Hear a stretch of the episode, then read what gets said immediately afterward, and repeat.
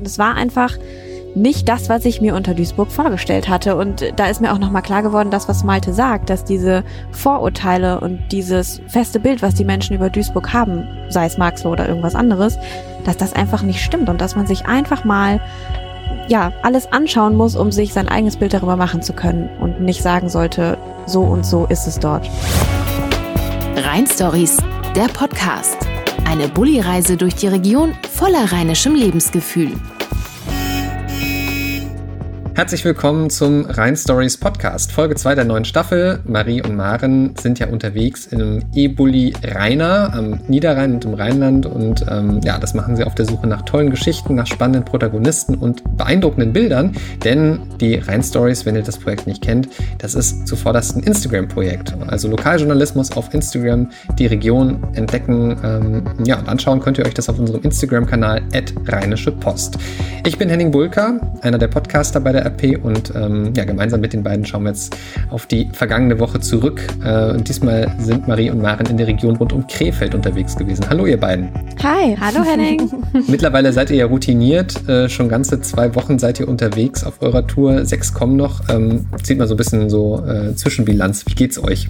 Uns geht's sehr gut gerade. Ne? Wir sitzen gerade in, in, in Rainer vorne drin äh, und er ist schon gepackt. Mhm. Ja, und irgendwie fühlt sich die Woche so an, als ob sie im Flug vergangen wäre. Ein langer, großer Tag mit so vielen Geschichten und so vielen Menschen, die wir kennengelernt haben. Das ja, ist echt das irre. Krass. Ja. Aber noch nicht überdrüssig. Ihr wollt noch nicht wieder ganz dringend äh, einfach wieder ganz normal im Zuhause im Bett schlafen. Ach Quatsch. Im, Im Bett sowieso nicht. Ach, das Dachzelt ist herrlich. Aber ähm, ja, wir sind selber auch ganz überrascht und, und auch ein bisschen schockiert, dass wir jetzt nur in Anführungsstrichen noch sechs Wochen haben. Mhm. Es geht viel schneller, als wir dachten. Und wir freuen uns einfach auf das, was noch kommt. Äh, ich fand ja sehr beeindruckend die Bilder, die man Anfang der Woche gesehen hat. Ich sag nur äh, Heißluftballon, da schauen wir gleich drauf. Vorher kurz Werbung. Bekommt ihr durch die Rhein-Stories auch Lust, euch selbst einmal journalistisch auszuprobieren? Vielleicht sogar auf Instagram? Dann solltet ihr die Medienbox NRW der Landesanstalt für Medien, die diesen Podcast durch ihre Werbung ermöglicht, kennenlernen. Mit diesem Online-Werkzeugkasten lernt ihr alles, was ihr braucht, um selber Fotos und Webvideos zu machen, auch wenn ihr keine journalistische Ausbildung habt. Und das Tolle? Es ist kostenlos. Erfahrt mehr auf medienbox-nrw.de. Danke an die Medienbox NRW fürs Möglichmachen dieses Podcasts. Lasst uns mal schauen auf den Anfang der Woche. Ihr seid mit einem Heißluftballon unterwegs gewesen über Krefeld, Mörs und Kamp-Lindfort und ihr habt irre Bilder gemacht. Da haben mir auch ganz viele Leute zugeschrieben, so, oh, das ist ja toll, was die beiden da machen. Ähm, wie ist es dazu gekommen, zu dieser Ballonfahrt? Ja, oh ja, das war wirklich Wahnsinn. Also wir waren beide total geflasht und ähm, ja, wie sind wir auf Volker Quinke aufmerksam geworden?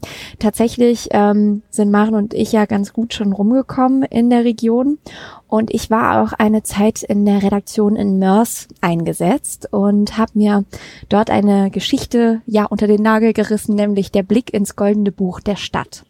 Und da sah ich einen jungen Volker Quinke, der irgendwann, ja, Ende der 90er Europameister im Ballonfahren ähm, geworden ist. Und irgendwie ist mir die Geschichte nicht mehr aus dem Kopf gegangen. Und ich habe beim Themenbrainstorm äh, für die Tour eben dann zu Maren gesagt, so, und den Volker Quenke, den müssen wir auf jeden Fall besuchen. Ja, und dann machen, ne? Na, dann sind wir hartnäckig geblieben. es war nicht einfach, ähm, ja, diese Heißluftballonfahrt überhaupt zu machen. Ja. Wir haben wirklich drei Wochen lang darauf gewartet, dass es das perfekte Wetter gibt. Mhm. Denn das muss wirklich perfekt sein. Es darf nicht zu heiß sein, es darf nicht zu windig sein, es darf nicht zu kalt sein und es darf eigentlich gar nichts sein, außer Sonne und schön. Ja. ähm, und äh, drei Wochen haben wir darauf gewartet und dann, just an dem Tag, an dem letzten Tag, an dem es wirklich möglich war, weil wir an dem Tag produzieren mussten und wir hätten sonst Bilder halt aus dem Archiv von Volker genommen, aber das war halt überhaupt nicht das Gleiche. Ne? Also dieses, dieser Moment, wo dieser Ballon sich aufgeblasen hat und wir da auf diesem Sonnenaufgang Flugplatz standen, das war irre, der Hammer. Dafür sind wir auch extra um 2.30 Uhr aufgestanden. Mm, ja. Alles für die Rhein-Stories. Genau, ihr habt ihr seid sehr früh unterwegs gewesen. Beschreibt mal ein bisschen, ähm, für, für alle, die es vielleicht nicht gesehen haben, ich lege es euch sehr ans Herz, euch das mal anzuschauen. Was habt ihr alles gesehen von oben? Oh, die ganze Region quasi. Also wir, wir hatten auch einen wahnsinnig weiten Blick, das hat Volker Quinke uns auch erklärt. Wir konnten 80 Kilometer weit sehen. Wir haben nicht nur Krefeld, Mörs oder Kamp-Lindfort, zum Beispiel die Landesgartenschau gesehen, sondern ähm, konnten sogar bis ins Siebengebirge rüber sehen. Wir konnten Düsseldorf sehen, wir konnten Köln sehen. Also es war wirklich krass, ne Marie? Ja, es war irre. Also Volker zeigte dann immer so, ja, da hinten und dann orientierte man sich halt in so kleinen Landmarken und wir haben Venlo, dieses große weiße Tor gesehen, ähm, irgendwie die Fernsehtürme von Düsseldorf und sogar ein bisschen Köln. Ähm, das ist schon irre, ja. Und ganz still eben vor allem, das ist ja das Irre, es ist keine Motorengeräusche. Ähm, maximal, wenn dann irgendwie äh, ja einmal reingepustet wird, um die Luft wieder ein bisschen heiß gemacht wird. Ähm, es gab ja aber auch was, das man nicht gesehen hat auf Instagram. Ihr seid getauft worden. Ja, ja. das war sowas. ähm, das gehört dazu. Ähm, muss man wohl wissen, nach jeder ersten Ballonfahrt, die man so macht, bekommt man eine Ballontaufe. Und ähm, ja, zuerst muss man sich wirklich hinknien, ne mal. Mhm. Dann äh, Sprüche, ähm, den nachsagen. Taufspruch muss man nachsagen. Und äh, ja, das natürlich ganz ernst. Mhm. Und äh, ja, dann wird das Feuerzeug rausgeholt. Ja, und dann äh, wird man mit Sekt überschüttet und bekommt Gras auf den Kopf. Und ja. vorher werden noch die Haare angeflemmt. Ah, und ja. das wird mit Sekt gelöscht. Ja, ja. Und äh, ja, und dann bekommt man äh, einen Taufspruch, ne? Den haben wir auch mal mitgebracht. Ähm, wir haben jetzt nämlich eine einen Namen bekommen und einen Taufspruch und ähm, ja, ja. die Marie liest euch das mal eben vor. also die Maren heißt Maren Prinzessin der Morgendämmerung, den Hülserberg erklimmend am schönen Niederrhein zu Krefeld Egelsberg. So. Mhm. und ähm, ja, ich heiße die vielversprechende Prinzessin der lauen Lüfte über Schloss Blömersheim am schönen Niederrhein zu flühen. Als, als schönsten Teil der Welt. Für uns das weite Himmelszelt. Für uns das weite Himmelszelt. Er hat das Feuer uns gegeben. Er hat das Feuer uns gegeben. Mit dessen Kraft wir uns erheben. Mit dessen Kraft wir uns erheben. Und über Wald und Wiesen schweben und über Wald und Wiesen schweben. Drum soll auch euch das Feuer taufen. Darum soll auch uns das Feuer taufen. Zum Löschen soll der Sekt nun laufen. Zum Löschen soll der Sekt nun laufen. Den Rest der Flasche wollen wir saufen. Den Rest der Flasche wollen wir saufen. Maren, weil du das so schön nachgesprochen hast, ja. ist mir eine Ehre, dich ja? anzuflemmen. Oh Gott. Nick, Kopf mal ganz Jetzt nach vorne. Oh, bitte vorsichtig. Ganz nach vorne. Wir nehmen nur Nein, wir sind ganz schön Ballon gefahren und machen das ganz, ganz vorsichtig. So, und löschen. wir brauchen Landegelände. Landegelände, komm, oh, Landegelände ohne Ende. Hier, Maren, wir taufen dich hiermit auf den wunderschönen Namen Maren, Prinzessin der Morgendämmerung, den Hülser Berg erklimmend am schönen Niederrhein zu Egelsberg. Oh, herrlich, danke schön. Wow. Normalerweise würden wir dir jetzt so gratulieren. Ja, das machen wir jetzt nicht. Und erheben dich in den so. Adelstand oh, geil. Ja, cool. der Ballöner. Genau. Danke. So. Und werden wir jemals auf unsere Namen angesprochen, dann müssen wir diese ganzen Verse auswendig können. Also das muss man, ja, aus dem FF. Mhm. Ja, dann ist auf jeden Fall äh, alle, die euch auf der Fahrt äh, begegnen, vielleicht, äh, die euren Bulli irgendwo sehen, äh, an der Ampel, können sie euch ja mal oh zurufen und dann müsst ihr loslegen, ne? Dann könnt ihr nicht weiterfahren. Ja. oh, ja, auf jeden Fall. Oh, also wow. das, das, Wochenende werden wir auf jeden Fall nutzen. Eigentlich muss man das in 48 Stunden auswendig lernen. Das haben wir natürlich jetzt verpasst. Was? Nein, Quatsch, Quatsch. Kannst du ja. das nächste Woche testen im Podcast. Ja, das machen okay, wir. Okay, das, das, das, nehmen wir uns mal, nehmen wir uns mal vor. Ähm, mhm. Äh, wenn, wenn ich jetzt selber sage, so, hey, so eine Ballonfahrt, das ist was echt Tolles, ähm, kann denn jeder sowas machen? Ja, klar. Also der Düsseldorfer Aeroclub sucht auf jeden Fall auch Nachwuchs. Also man kann sich auf der Website informieren, da finden öfter auch mal im Monat Treffen statt und ähm, ne, machen. Mhm, ja. Richtig. Und ähm, also es ist so, dass die Jungs das nicht gewerblich machen. Also man kann sich mit denen zusammentun und bei einer Fahrt dabei sein, sozusagen. Mhm. Ähm, aber das ist einfach ein ganz tolles Erlebnis, weil es eben nicht diese riesen kommerziellen Ballonfahrten sind, in denen 20 Leute stehen und die bei jedem Wetter fahren. Also das ist wirklich ähm, ja etwas Feines mit Volker Quinke und er macht das auch sehr gerne mit mit vielen Menschen, die ihm am Herz liegen. und in Corona-Zeiten äh, geht das dann trotzdem. Erstens ist es sehr windig da oben und wenn man da noch eine Maske auf hat, ist das auch ähm, genau, alles ja. machbar. Ähm, das genau. stimmt. Genau. Es war ja auch eine poetische Woche. Ihr habt einen äh, Poetry Slammer getroffen. Und zwar ähm, nicht irgendwie auf irgendeiner Bühne, sondern äh, auf der Straße in Duisburg-Marxloh.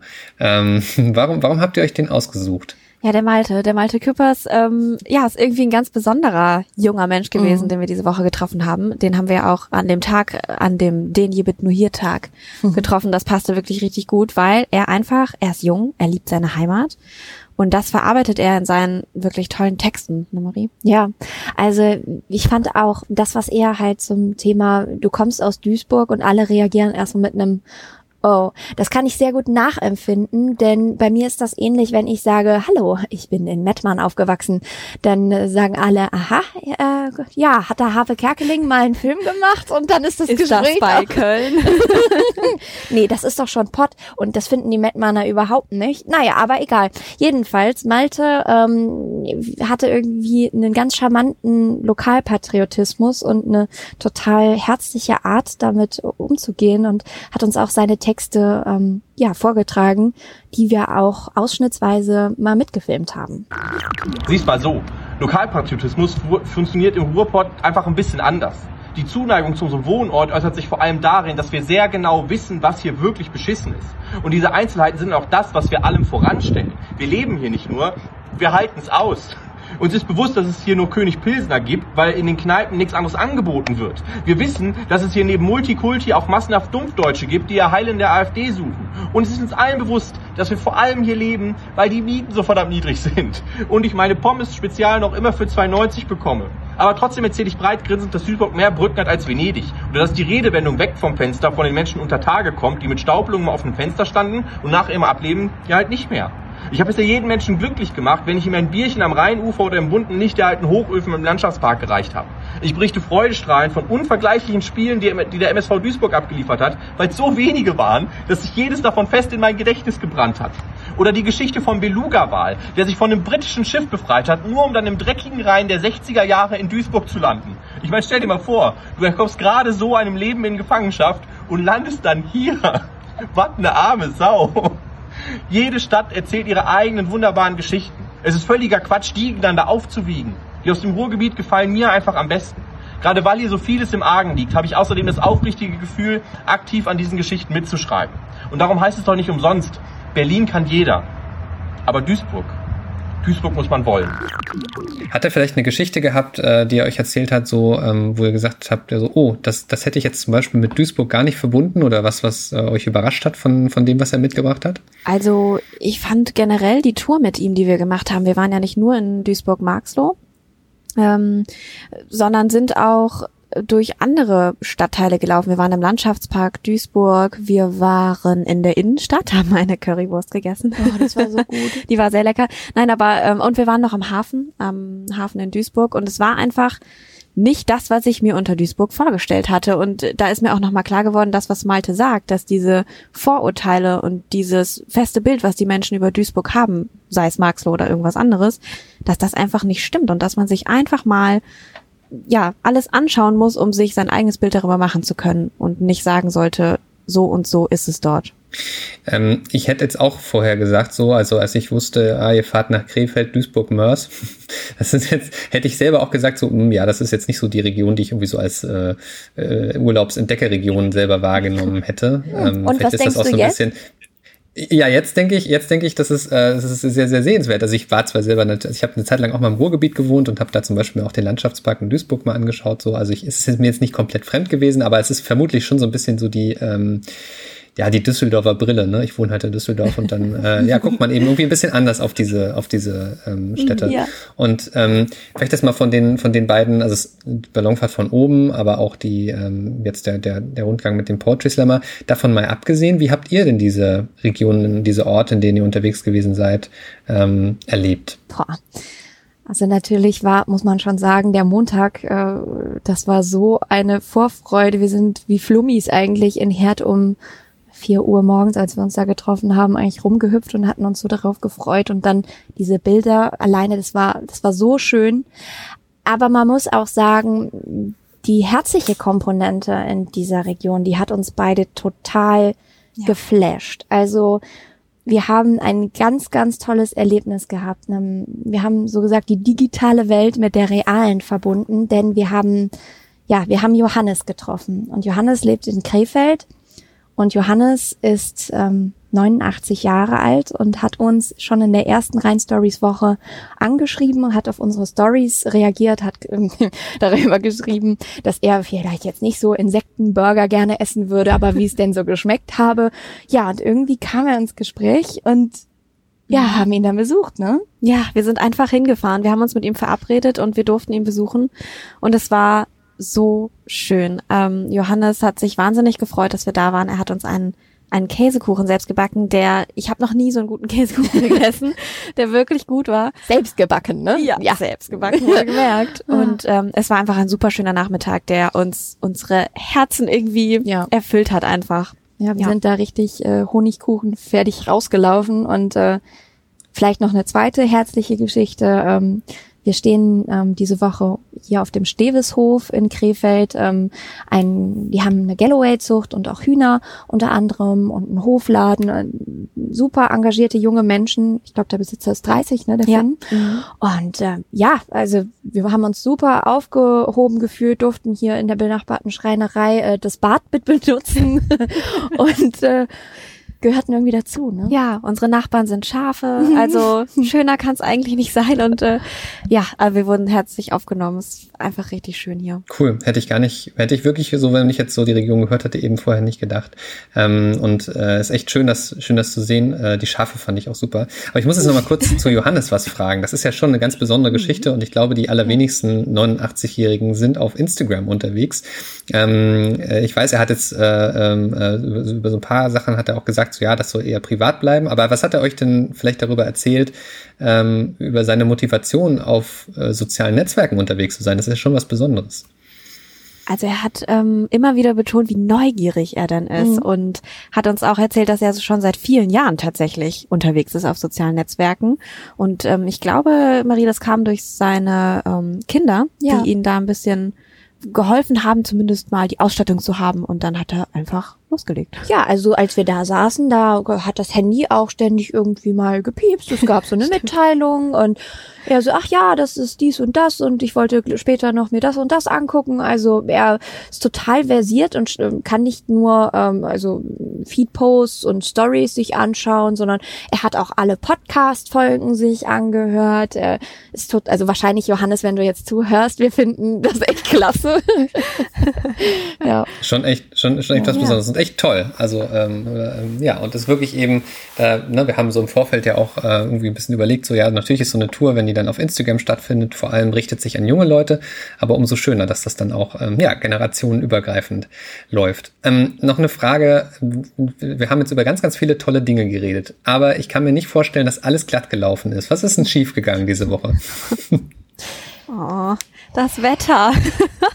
Das Wetter ist schief gelaufen. Also es hat schon wieder drei Tage lang geregnet mhm. und ähm, ach, zwischenzeitlich hat man ja dann doch noch mal so ein Tief, wo man sagt, ach nö, Sehnsucht, Sehnsucht nach Sonne. ähm, Wäre schön, wenn das Zelt mal so ein bisschen und der Teppich, auf dem man so steht, antrocknet. Aber äh, wir haben uns gut ausgerüstet. Wir hatten nämlich beide Gummistiefel dabei. Ja, das war gut, das war gut.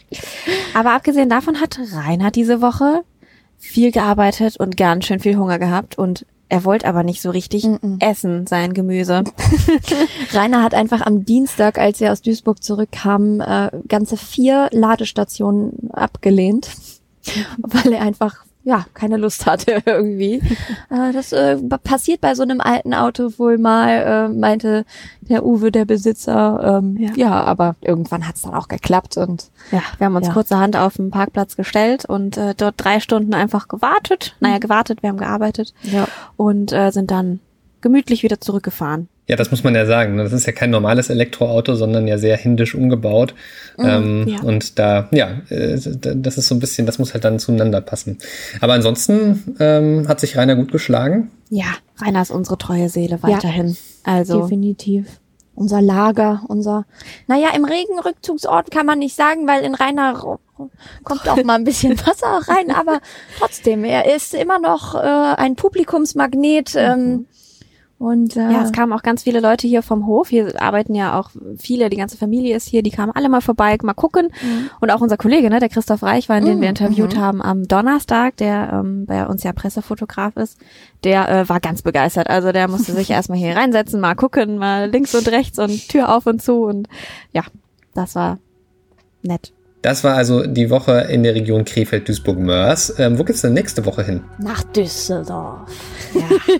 in die Landeshauptstadt kommen wir. Ja, da gibt's einen Bauernhof.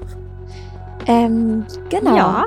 Ähm, etwas, ja, etwas außerhalb, aber es gibt einen und da freuen wir uns auch schon richtig drauf. Die haben auch wieder ganz tolle ja, Dinge zu entdecken da. Mhm. Da waren wir nämlich schon mal ganz kurz vorher am Gespießt. Und haben da auch den Wachs für unsere Bienenwachstücher her.